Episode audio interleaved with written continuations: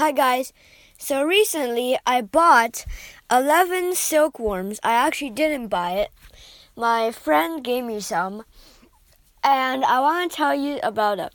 So first of all, we put them in a shoebox and we put them in little rooms. And then after that, we named them. I named one Donald Trump.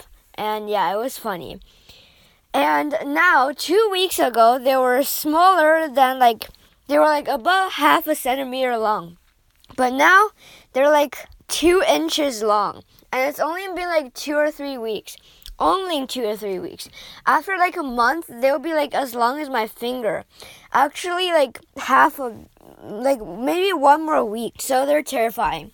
If you don't like creepy crawlies, then I recommend you don't get it. Creepy crawlies means like creepy bugs that you don't like.